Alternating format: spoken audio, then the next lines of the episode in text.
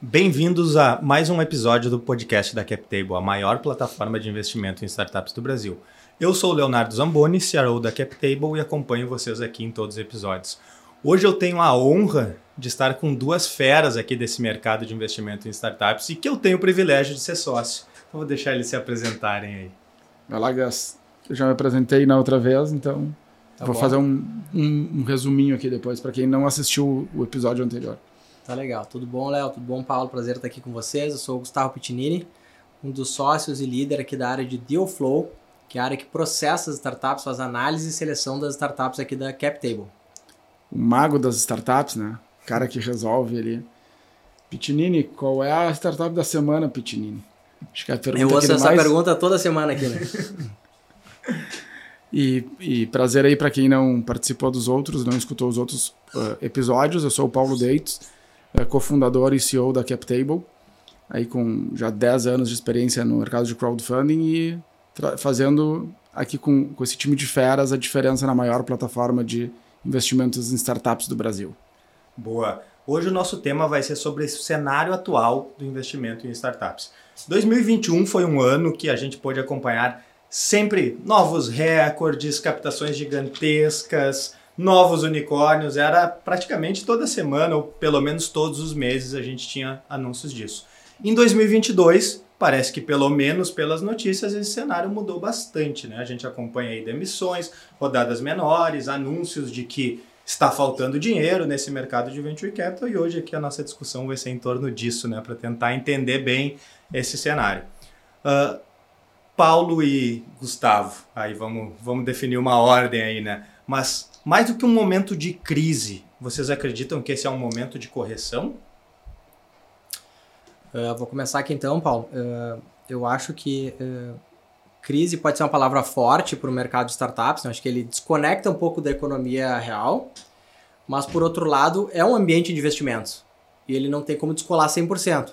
Então tem um mar revolto acontecendo uh, global, vamos dizer assim, tem uma recessão por vir, que ela, uh, eu acho que o mercado aproveita, né? o mercado de capitais ele é cíclico, Acho que o mercado aproveita esse movimento e esse mar revolto para fazer a sua correção de preços, né? E isso inevitavelmente também atinge as startups de alguma forma. Então, eu acho que a conversa vai por aí, Léo. Boa. Eu acho que tudo na natureza, economia, qualquer aspecto da nossa vida é cíclico, né? Como o Gustavo falou aqui também. E, e sempre tem um momento da euforia que se exagera e o momento da depressão que se exagera também, né?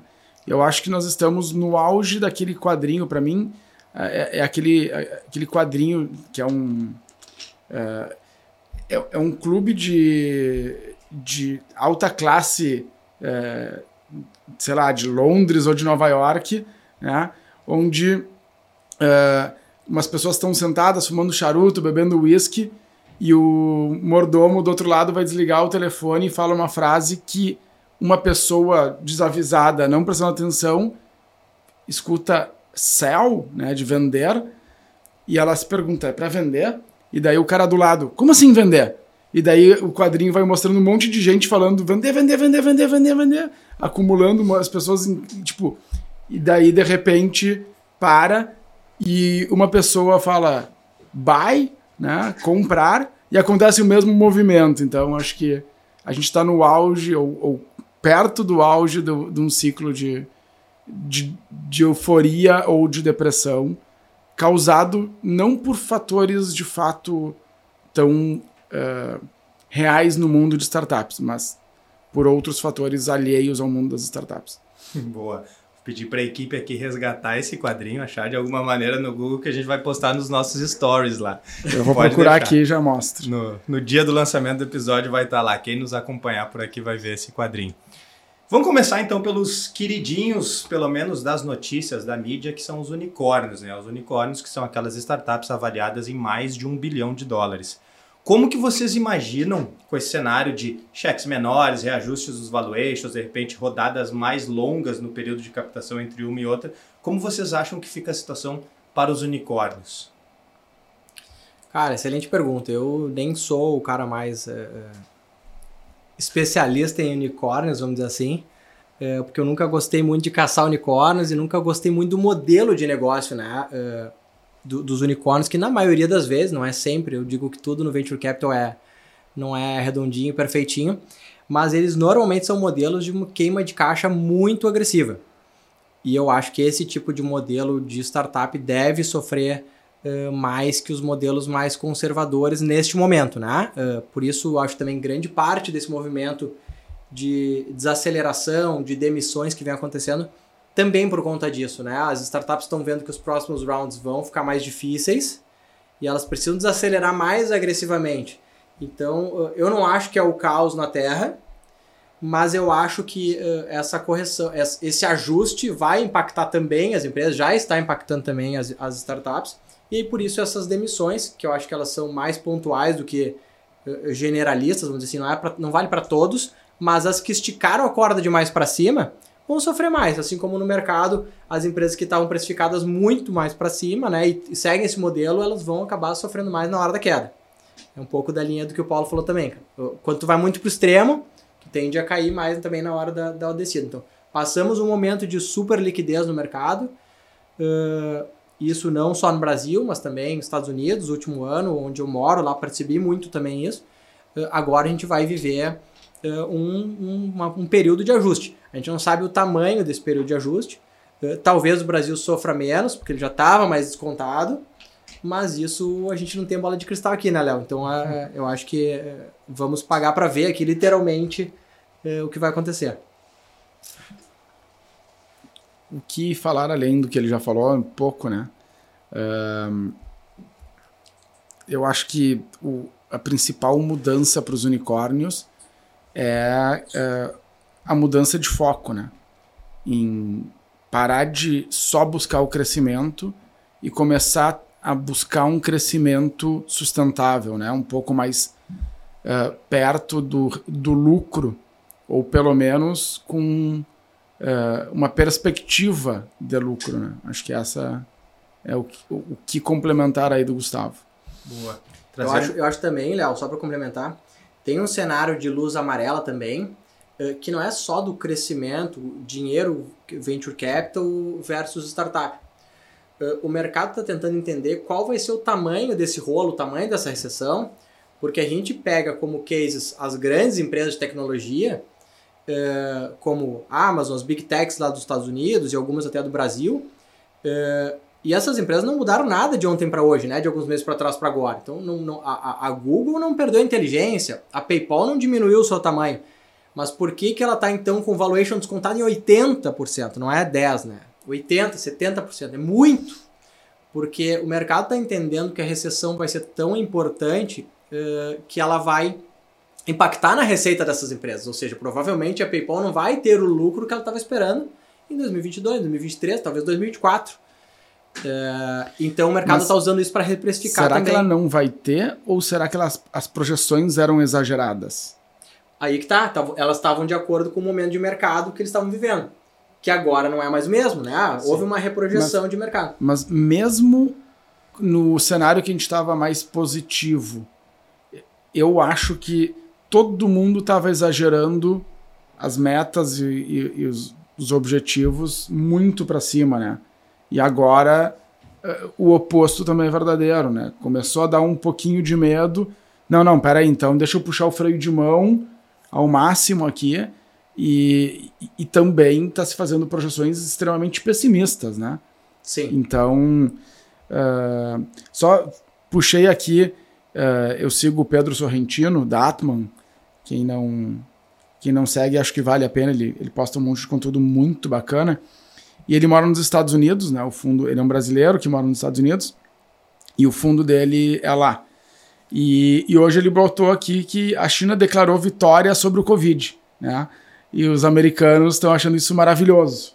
Então, como resultado disso, já se vê uma queda, por exemplo, no preço do transporte, né? Dos, dos containers. Uh, mas a gente vê estamos longe ainda de chegar em patamares de pré-pandemia, né? Uh, tá quatro vezes ainda, mas já foi seis vezes. Não, é, seis vezes. uh, o preço que, que era pré-pandemia, né?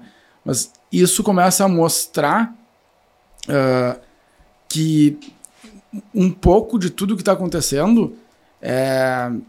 Primeiro, a gente já passou o pico, para mim, esse é o ponto, né? Uh, só que o mercado demorou para uh, ver isso e nós estamos chegando no pico do, do, do desespero agora, né? Uh, então, nós, o mercado está precificando um pouco atrasado, na minha visão. Que é normal, o mercado sempre precifica antes as coisas boas e depois os problemas. Né? Uh, e, e, já vê, eu já começo a enxergar alguns cenários de que não vai ser tão complexo, principalmente aqui no Brasil, que a gente já está acostumado com alta inflação, com, com todos os problemas de juro alto. Né? O Brasil não soube aproveitar porque não sabe lidar com juros baixos e inflação baixa nos últimos anos, né? Então, agora nós estamos no nosso cenário normal. O resto do mundo que, que lute para para conviver com isso. O, o, Brasil não tem ciclos, né? O ciclo é único, é sempre em turbulência, sempre. Se é mais ou menos, esse é o ciclo. Certamente mais resilientes que os demais somos aí, né? Temos o histórico da vida trabalhando para esse sentido. Fazer um momento estatística aqui só para contribuir um pouco com, com tudo isso que foi dito. Uh, a nossa equipe levantou alguns dados. Os unicórnios levavam em média cinco anos para atingir esse status. Desde 2019, esse período foi para 12 meses. Então as coisas realmente né, estavam acontecendo numa aceleração nunca vista antes, e talvez por isso também a gente chegou num, num patamar tão alto. Tá aí o exagero que eu sinto, o exagero. Né? Pô, 12 meses uma empresa ser precificada em um bilhão de dólares, não tem mercado que se atue que justifique isso, né? Sim. E aqui trazendo, então, a, a grande maioria das, dessas empresas nesse cenário de Venture Capital fazem rodadas fechadas e nem todas elas, todos têm acesso a qual foi a precificação. Mas ficou muito famoso no último mês aqui o caso da Klarna, que é a maior startup da Europa, é uma startup de Buy Now Pay Later, né? Então... O nosso velho crediário ou parcelamento nosso... no cartão, né? É, isso começou a tomar o mundo, assim, né? Muitas startups surgindo nesse sentido. Eles tinham sido precificados a 45 bilhões de dólares e agora estima-se que estão captando uma nova rodada em 30 bilhões de dólares, porque tem essa necessidade de capital e precisam fazer uh, novos negócios. Então, trazendo também agora aqui um, algumas informações da Crunchbase, eles têm lá, eles entendem que, a, que o Series B é o barômetro do investimento em startups. Por quê? No Series B a empresa já tem um produto validado, já está escalando, porém ela não é grande o suficiente ainda para fazer um IPO. Então ali é onde se mede como que está esse interesse real do mundo de venture capital nas startups. E no Series B, esses valuations não desceram e os, o apetite ao investimento continua mesmo. Então ali a gente tem um cenário que parece mostrar que de repente a gente vai muito pro virou unicórnio, muito pro demitiu em massa e não, não é um cenário de mercado. O mercado é mais estável do que essa volatilidade que a gente uh, escuta por aí. E trazendo mais um dado do Crunchbase, quando a gente fala de seed stage, né, então as rodadas mais iniciais ali, o valor médio por mês em 2021 foi de 2,8 bilhões de dólares de investimento nesse estágio. Em 2022 está em 3,1 bilhões de dólares. Então, assim, a gente ainda nota um aumento no investimento dessas startups no seed stage. Claro, a gente tem Andreessen Horowitz, Axel e outros venture capitalists muito uh, atuantes no mercado também descendo um pouco para estágios mais iniciais para aproveitar essas oportunidades. E trazendo isso, vocês entendem que vai existir até um benefício para as startups desses estágios iniciais nesse antes, novo cenário? Antes de responder essa pergunta, tu vai ter que fazer lá de novo depois. Só quero fazer um comentário aqui sobre a Klarna, né? Uh, dois pontos. Uh, um, a gente falou um, um pouquinho mais de um mês atrás que eles passaram dos limites quando eles começaram a financiar até a compra de pizzas, né? Então, porra, aí tu vê como o mercado estava realmente indo fora da curva e exagerando em várias coisas. E, e o segundo comentário é engraçado que muito se fala aqui no Brasil: ah, tu quer começar um negócio, basta tu, tu copiar o que aconteceu nos Estados Unidos nos últimos dois, três anos, Estados Unidos ou Europa, né? nos últimos dois, três anos aqui. Pega um negócio que está dando muito certo, que começou dois, três anos nos Estados Unidos ou Europa, replica no Brasil que tu vai dar certo, porque a gente está sempre atrás, né? No caso da Klarna é o contrário, né? A Klarna está replicando os bancos brasileiros há 30 anos, de 30 anos atrás, né? Então, o, engraçado porque realmente o que a Klarna faz nada mais é do que o nosso crediário ou o parcelamento do cartão, que não é uma realidade nos Estados Unidos e Europa, né? Exatamente, isso que eu ia comentar, cara. Parece algo simples e tão tradicional para o Brasil de tanto tempo e, e, realmente nesse, nesse aspecto a gente está muito na frente aqui no uhum. Brasil. Nos, nos Estados Unidos também não é algo tradicional, tem entrado cada vez mais forte a história do Buy Now Pay a Amazon tem a questão do parcelar no cartão, PayPal, mas é, não é do costume do, do, do, americano fazer compras menores, né, parceladas. É, o que eles faziam, o que eles fazem lá, né, que é por isso que acho que a Klarna virou tanto sucesso, é, é permitir com que tu pague o cartão menos, né? E os juros do parcelamento do cartão, da fatura do cartão, não é tão abusivo como é no Brasil.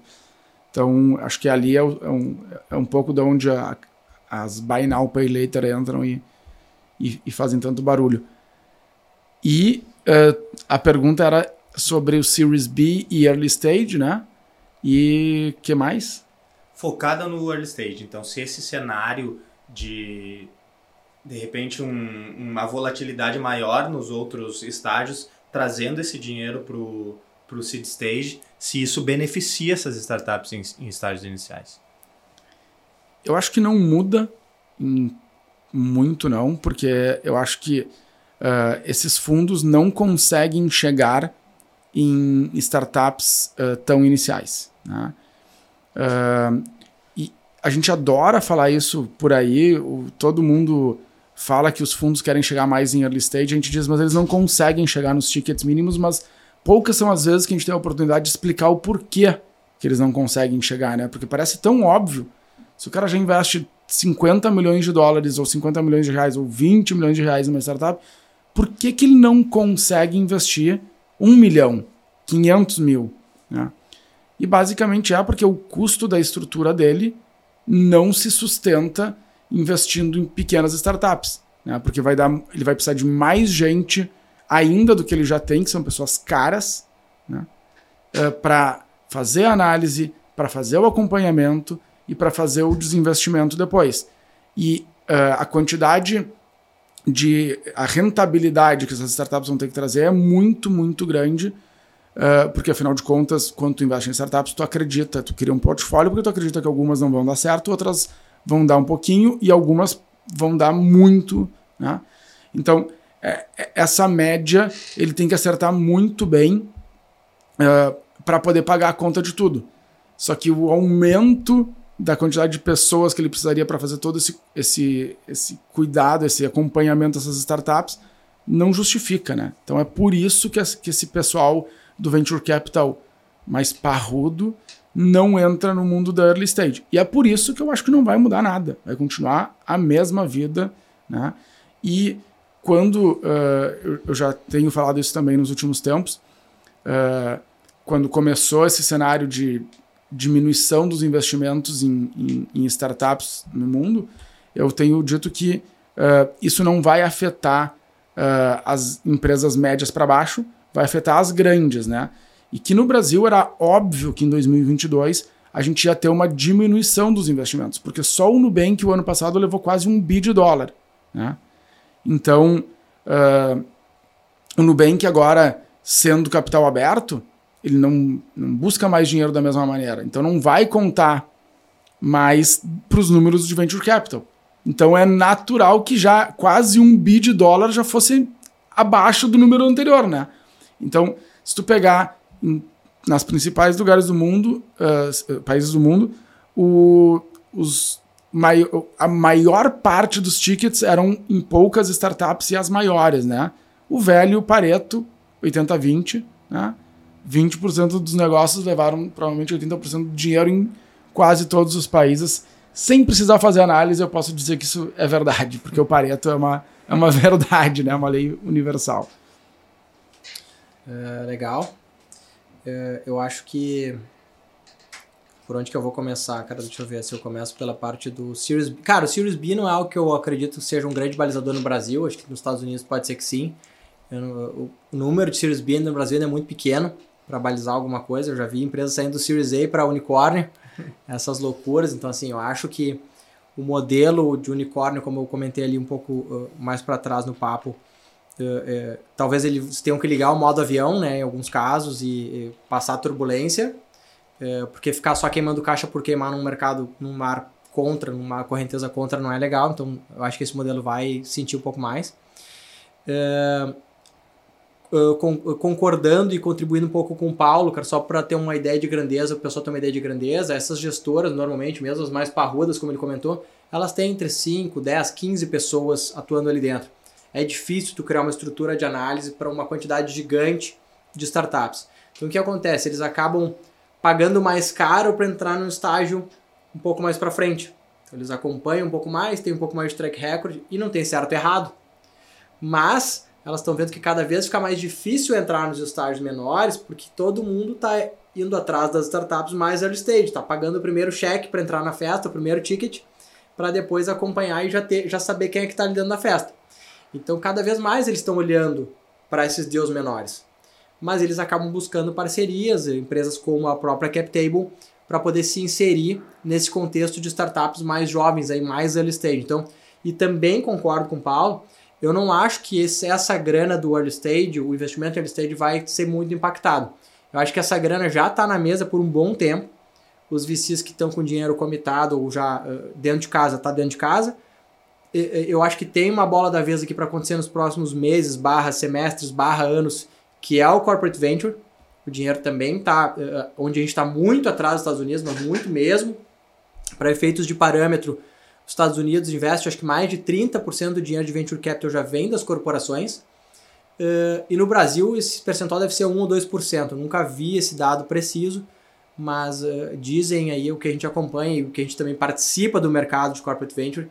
A gente sabe que é um percentual ainda muito pequeno. E essa grana também por estar muitos anos atrás dos Estados Unidos, acho que essa grana vem com cada vez mais força uh, e talvez por isso a gente tenha menos turbulência nesse estágio de early stage do que uh, uh, o mercado dos Estados Unidos ou outros mercados mais maduros. Né? Sem contar, né, Gas, que complementando isso tudo que a gente falou, as startups early stage, elas têm muito mais possibilidade de escalar. Né? Se a gente já fala no, no nosso pitch aqui, né, de vendas, dizendo tipo, é, multiplicar algumas vezes uma startup é relativamente fácil. Multiplicar é, a Petrobras é praticamente impossível, né? Então, se, se essa lógica vale e a gente entra só no mundo de startups, multiplicar um Nubank que é, agora está valendo, sei lá, 15 bi de dólar, né? Para ele uh, chegar em 75 bi de dólar é praticamente impossível. Né? Agora, multiplicar uma startup de alguns milhões de reais para ele chegar perto de um bi de real é relativamente mais fácil. Não estou dizendo que vai acontecer, o que é simples, mas ele é mais possível, né? Dobrar um milhão é mais fácil que dobrar 100 milhões. Né? É, isso aí. E assim vai. Então, por conta disso, eu acho que os uh, investidores não deixam de olhar para esse mundo uh, em nenhum momento. Né? Não é porque tem um momento de crise que nov novos negócios não vão nascer e crescer. Né? Uh, inclusive, eu não queria trazer todos os clichês, né? até porque estava falando antes com o Léo aqui. Pô, eu não queria ficar ser, ser aquele cara que sempre fica batendo. É um, um momento de crise que estão as oportunidades. Sim. Esse discurso é chato, né? Mas tem excelentes exemplos de negócios maravilhosos que nasceram durante épocas de crise e assim como tem excelentes negócios que não nasceram em épocas de crise. Então, não interessa se é em auge ou, ou, ou topo ou baixa, né? Sempre vai ter bons negócios nascendo e crescendo e se multiplicando. Então, para mim não muda. É só questão de ter um pouco mais de cuidado. Aqui na CapTable acho que a gente tem né, o, o Gustavo e o time ali uh, tem um uh, cuidado muito grande com fazer o valuation mais justo. E detalhe para a palavra justo que eu trago aqui, que não é espremer o empreendedor e não é uh, beneficiar o empreendedor. É justamente pensar no equilíbrio, né? Aonde que eu estou dando um valuation que ajuda o empreendedor a crescer e a não se diluir tanto, mas que eu estou dando uma chance real de multiplicar o dinheiro para os uh, investidores. Então, é, é o meio termo ali que, se continuar sendo bem feito, só vai trazer benefício para quem investe. Então, né? E por último, eu não queria roubar a tua fala, Léo, mas tu mesmo mandou aqui, né? Que ainda tem 16 bi de dry pounder. Explica isso aí pra gente. É, ia trazer justamente essa informação. Agora, esse foi um levantamento da Júpiter. Eles fazem o um mapa do ecossistema de investimento em startups no Brasil, atualizam esse, esse os números todos os anos, a CapTable está lá junto, né, contando nesse número, e ele trouxe que os fundos, grupos de anjos, aceleradoras, corporates, todo, corporates não, desculpa, corporate não está junto nesse, nesse relatório, mas todas essas que já captaram, esse, esse dry powder é o valor já captado pelo fundo, mas que ainda não foi alocado. Então existe 16 bilhões só desses fundos que anunciaram ter, então é possível que ainda exista mais dinheiro do que isso, porque após essa, essa pesquisa ainda teve o anúncio do headline da XP com quase um bilhão de reais aí captado também. Então esse valor, o valor para ser alocado ainda é muito grande. E como nós trouxemos aqui. Nacional, né? Nacional. Não é nem de fora isso aí, né? Então, isso, capital nacional. Pô, se tem tu pensar, de fora que pode vir também. E, e tu trouxe que não está incluso CVCs, né? Então, Uh, só aqui na CapTable a gente tem mais de 40 grandes corporações e, e médias corporações nos procurando para investir. E a gente sabe que tem um volume bem representativo no mundo de, de CVC, né, Gas? Que tu falava para a gente uh, também esse número outro dia. E então, pô, se o Brasil ano passado fez 50 bi e só nos fundos aqui já tem vamos botar já o headline junto, 17 bi de real sem os CVCs é metade do ano passado, só com dinheiro nacional, né? Então, também não, nem tudo vai ser alocado esse ano, obviamente, mas não deve ser alocado em mais do que um ano, mais do que dois anos, né? Não deve levar mais do que dois anos, senão não, não compensa para os fundos deixar o dinheiro parado também, né? Mas acho que é legal complementar que também a maioria dos fundos de venture capital eles têm ciclos maiores, que vão de 5 a 10 anos. Então, por isso também ele descola um pouco do ciclo econômico, dessas altas e baixas, que o investidor mais qualificado, que já conhece, mais experiente, ele sabe que esses ciclos vão acontecer. Então, ele não vai deixar de investir agora, porque ele vai passar mais um ou dois ciclos de altas e baixas. Então, é, ele está investindo mirando para sair daqui a 7, 10, é, é, finalizar o fundo daqui a 10 anos. Então, ele não está tão preocupado com esse momento atual, a ponto de, ah, vamos quebrar sangue nas paredes. Não, ele entende que isso vai acontecer num momento ou no outro momento, vai acontecer, esses ciclos vão acontecer. Mas por isso que descola um pouco do momento da economia, assim, o humor do venture capital, digamos assim. Então, eu estou concordando aqui, cara, eu tô achando que, principalmente nos estágios mais early stage, que a gente chama, estágio seed, pré-seed, o dinheiro continua na mesa, até a Series A, o dinheiro que está ali já está ali, e acho que ainda entra muito mais dinheiro novo, principalmente vindo das corporates. Trazendo então esse, esse cenário aí que a gente acabou de comentar e também falando sobre ciclos, né? Como a gente trouxe, tudo é cíclico. Às vezes a gente acredita que vai ser uma linha reta, sempre apontando para cima, mas não, ela vai ter os seus picos e os seus vales. O importante é que esse pico seja mais alto e o vale também, né? Que continue apontando ali para cima. Temos todo esse capital para ser alocado.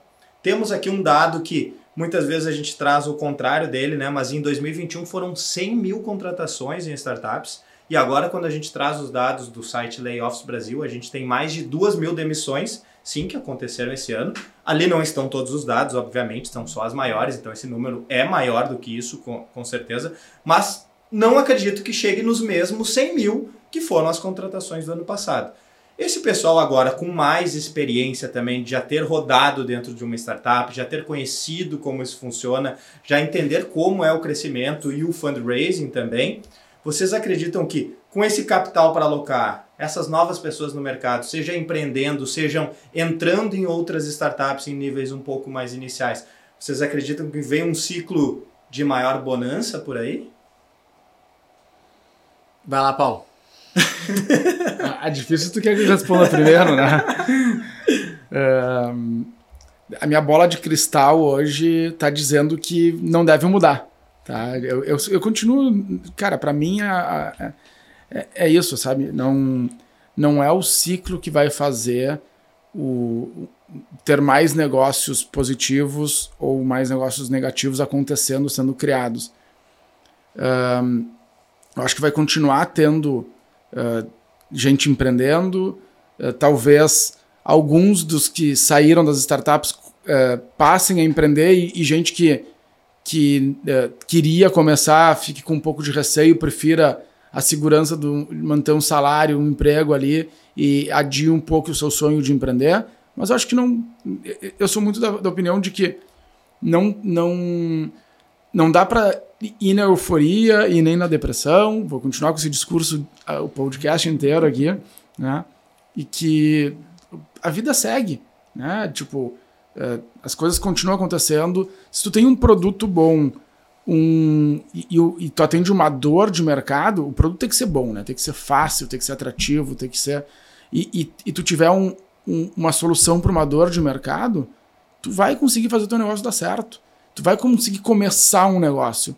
Então, seja em crise ou seja em euforia, a, o, a, a, a regra básica é a mesma. Então, para mim, não tem nem, nada que demonstre que vai ser melhor ou que vai ser pior por conta de uma, da suposta crise que a gente. Da crise, na verdade, não é suposta, que a gente está vivendo.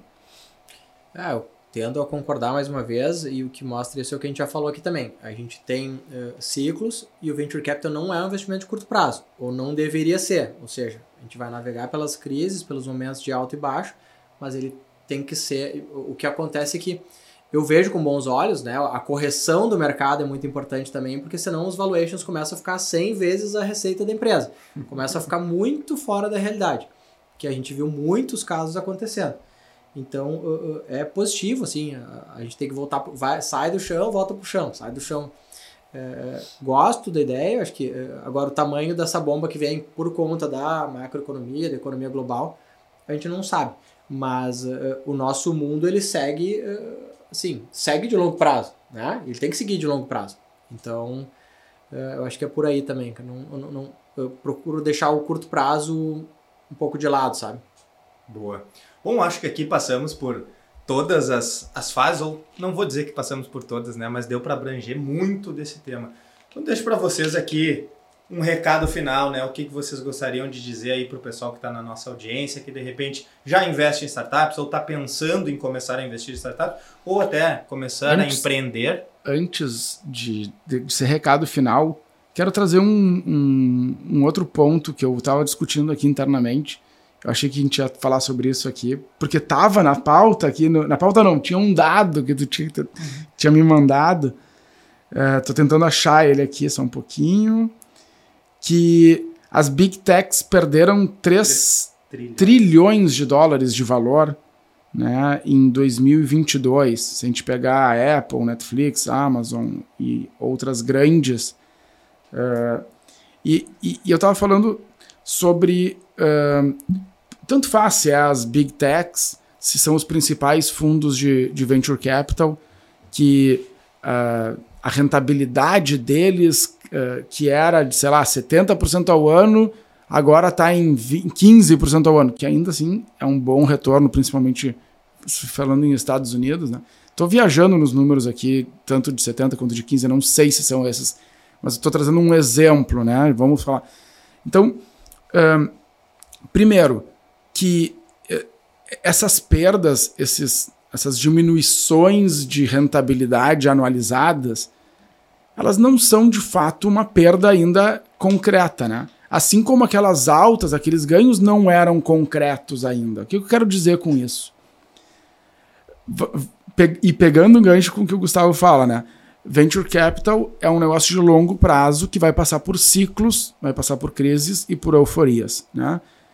Uh, então vamos lá. Vamos entender como é que funciona o investimento num fundo, uh, tanto no Brasil quanto nos Estados Unidos, como em qualquer outro lugar do mundo, né? Um fundo vai levantar o dinheiro dos seus cotistas, dos seus investidores. Vamos dizer que o mínimo para tu investir num fundo seja um milhão de reais, tá? E uh, ele, obviamente, vai ter um período de alocação, que é onde ele vai escolher quais negócios ele vai investir, e depois um, um, um período de acompanhamento e final uh, de desinvestimento. Né? Esse ciclo todo, no mínimo, tem que ser sete anos e geralmente ele vai até 10. Né?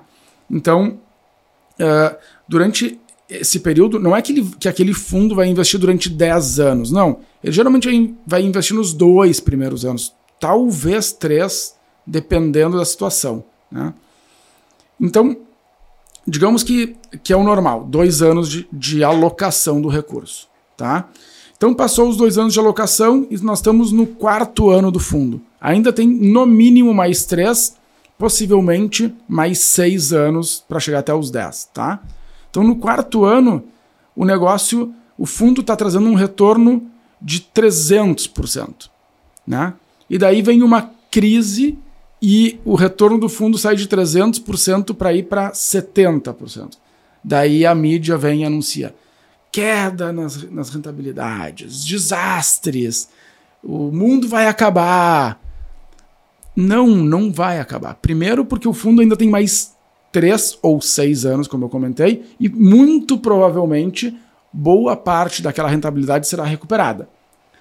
E quando eu quis dizer que 300%, que não era concreto, né? Aqueles 300% de rentabilidade não era anualizado, era totalizado. Né? Uh, não eram concretos. Ele não é dinheiro ainda. Né? Por que, que não é dinheiro? Ele é um papel que está valorizado porque o valuation das empresas que foram investidas pelo fundo, som, tipo, vale mais, né? Porque alguém pagou.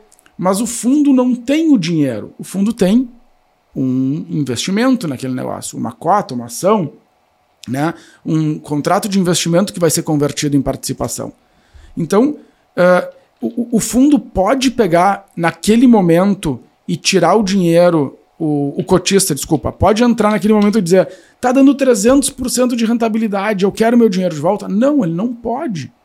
Então aquele dinheiro não era concreto, não era verdade, ele era precificado baseado numa participação. Assim como a perda agora é a mesma coisa. Ele não pode chegar lá e dizer: Meu Deus, está acabando o mundo, estou perdendo rentabilidade, e tirar o dinheiro e levar os seus 70% de rentabilidade fictícia que a gente está fazendo aqui. Não pode entendeu? Ele vai ter que continuar esperando até pelo menos o início do ciclo de desinvestimento ou arranjar alguém, né, em alguns fundos, quando isso é permitido, para comprar parte dele. Né? Então, assim como. É, é, isso é o que mais, uh, para mim, prova de que esses ganhos, essas perdas, né?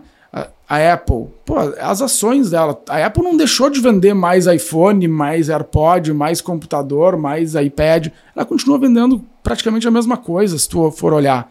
Né? Obviamente vai ter uma queda, mas não é tão expressiva como a queda do preço da ação. Assim como o aumento do preço da ação nos últimos anos eh, não era. Eh, ele era muito maior do que o aumento das vendas que ela vinha tendo. Então, a gente não uh, tem que ter muito cuidado ao fazer essas análises e, e, e criar as euforias e as depressões, né? principalmente as depressões aí, a, a, as, catástrofes anunciadas, para eh, não levar isso para assim, as pessoas estão perdendo dinheiro.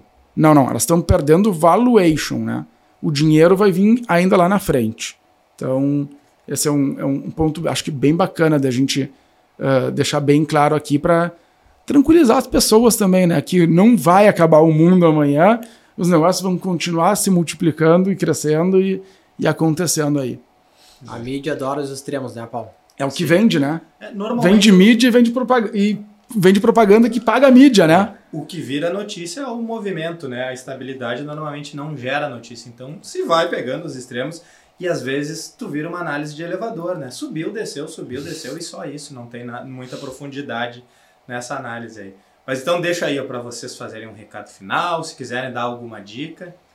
Cara, vou começar aqui então, Léo. Uh, acho que o recado final é, é, de novo, aproveitando o contexto da conversa, né? Não se apavorar com, com o mercado, o, o, a, a, mídia vende esse sangue, uh, a gente fica um pouco descolado, o investimento de venture capital é de longo prazo, Uh, uh, cuidar, uh, algo que a gente sempre ensina também, não fazer investimentos únicos, né? Tentar diversificar a sua carteira.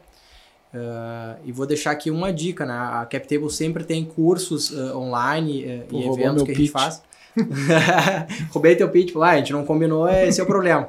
Então, vou, vou, passar para o Paulo já, então. Não, não, vai lá, termina. É, é, eu queria dizer assim, é, é, muito legal se informar, conhecer, né? Participar dessa parte também educacional, principalmente quem não conhece para entender justamente isso, né? E não fazer cagada é, é, é, ou entrar numa startup imaginando que vai sair no ano que vem ou daqui a alguns meses. É um investimento de longo prazo. Acho que essa é a principal dica, assim, tomar esse cuidado, é, é, mas também não se apavorar com esse sangue todo que está aí na, nas notícias.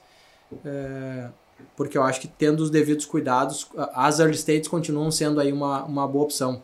Fica um bom, continua sendo um bom momento, até porque os preços, né, os valuations caem, então vira uma boa oportunidade. Né? Sempre que tem, que tem alguém vendendo, tem alguém comprando.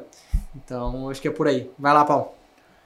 É, eu acho que ele roubou meu pitch, né? Então é, acho que criem a sua tese. Né?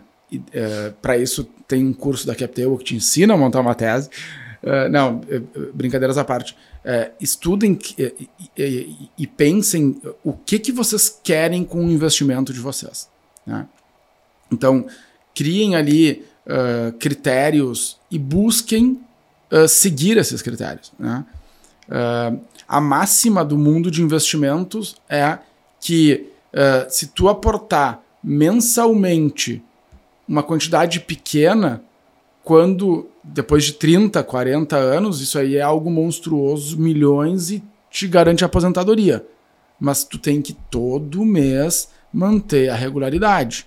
Né? Não adianta tu ir lá e num mês uh, investir 200 mil reais, depois ficar três anos sem investir nada, e daí depois botar mais 50 mil reais, e daí durante um ano botar 50 mil. Não é, tipo, até pode funcionar, mas é muito mais fácil fazer pequenos com, é, né, aportes, pequenos investimentos constantemente ao longo de muito tempo. Né? Então, seguindo essa regra, cria uma tese, sempre que tem uma oportunidade aliada, né, alinhada com essa tese, faz o teu investimento. Porque não é o de investimento da, durante a crise que vai dar mais certo que o investimento daqui a um ano ou do, daqui a 10 anos. Né? Mas é a sequência desses investimentos ao criar o portfólio que vai fazer com que a tua rentabilidade seja excepcional, né? seja acima da, da curva tradicional de, de renda fixa. Então, uh, a, a sequência, a, a, não parar é mais importante do que acertar o. Acertar é. uma só. É. é, eu ia falar a, a, o, o, velho chavão do, do mercado financeiro, né? O cu da mosca. Então, tu não vai acertar. Né? Tu não vai comprar na mínima, mínima, mínima e vender na máxima, máxima, máxima. Então, continua. Não, não para, porque o parar que é o problema. É ali que, que, que, que, dinheiro, que se perde dinheiro. Isso aí. Disciplina acima de tudo, né? Muito obrigado, Paulo e Gustavo. Ótimos insights por aqui. Agradeço também a todo mundo que se manteve aí na nossa audiência. Deixo o convite para que vocês acompanhem as nossas redes sociais, assinem a nossa newsletter 1248, que lá tem sempre um conteúdo de ótima qualidade. E também deixem suas mensagens nas nossas redes sociais. É muito bom quando o papo extrapola essa conversa aqui, né? Chamamos vocês, têm visões diferentes, de repente discordam de alguma coisa que foi dita, mas fiquem à vontade lá para a gente continuar esse assunto, essas discussões. Um abraço e até a próxima.